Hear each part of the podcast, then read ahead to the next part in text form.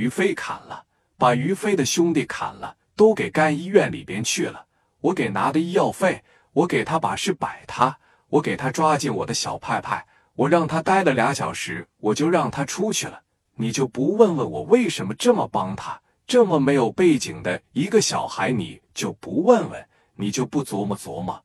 大前天给我拿了一万块钱，你可记得啊？来了都没十天呢，来的时候还是借了几千块钱，在那摆摊卖皮鞋做的生意。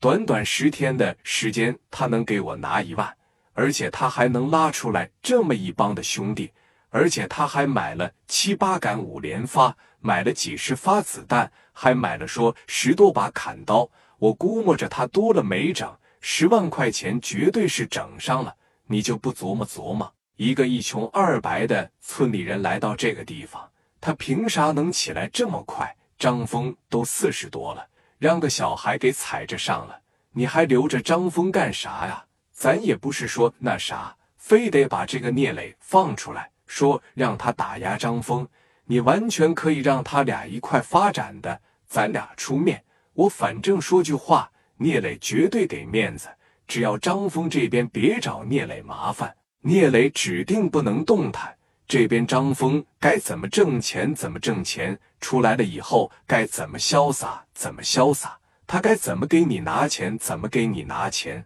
但是你可得琢磨这么一件事：万一聂磊过两年真大了，甚至说超过张峰，你是最大的受益者。而且这小子绝对有能当领导的能力，他绝对有当大哥的潜力。你没有发现吗？短短的十天，这帮的小孩就这么服他。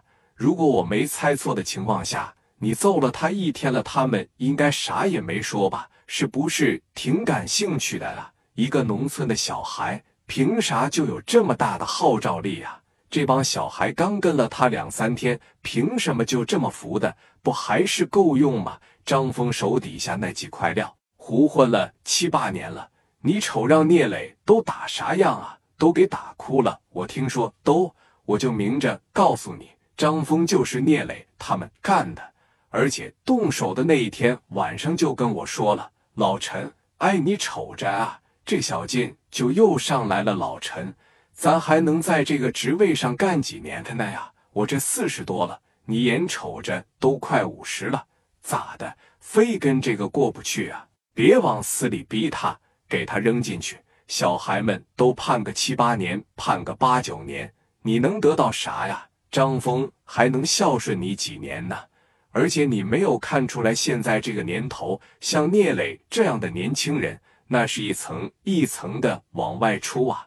老陈那张峰不被聂磊干掉，他早晚也得被张磊干掉，被赵磊干掉啊！老陈，趁着咱们下去之前呐，能多捞一笔就捞一笔。社会那将来是年轻人的天下，你得看清形势啊！老陈，我问问你，说没说到你心里边去？老王会不会唠嗑啊？你再干五年，五年以后聂磊可能就很大了。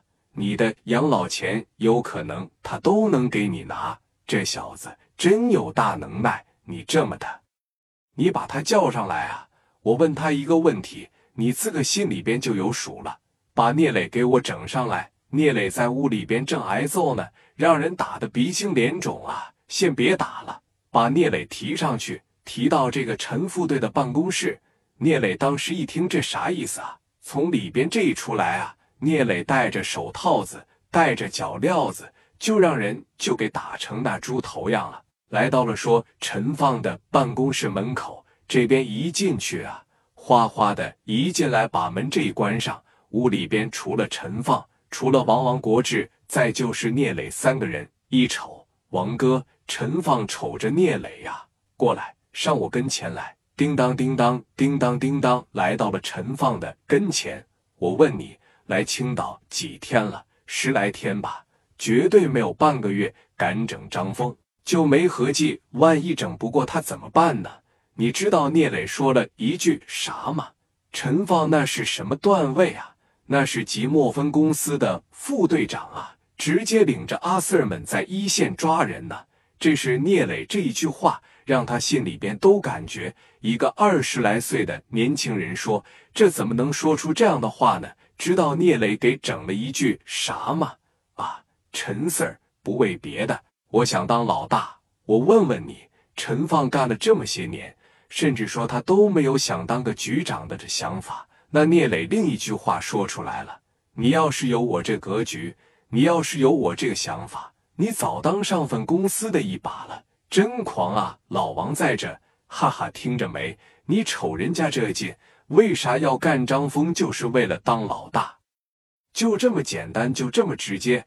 你瞅咱俩干二十多年了，我还是个小派派，你还富着呢，是吧？你瞅这个，那我再问你，你要是当上了老大，对我们有什么好处啊？阿 Sir 应该打击你们呢。听着这句话问的特别特别的有涵养。你当上老大，我们阿 Sir 作为专门抓你们这种人，我们能有啥好处啊？你们一天祸祸百姓，你们一天偷抢打砸，在我们眼皮子底下就做这个，你这不扇我嘴巴子一样吗？你想当老大这句话是啥意思啊？我要是真让你当老大，你想怎么做？前提是啥呀？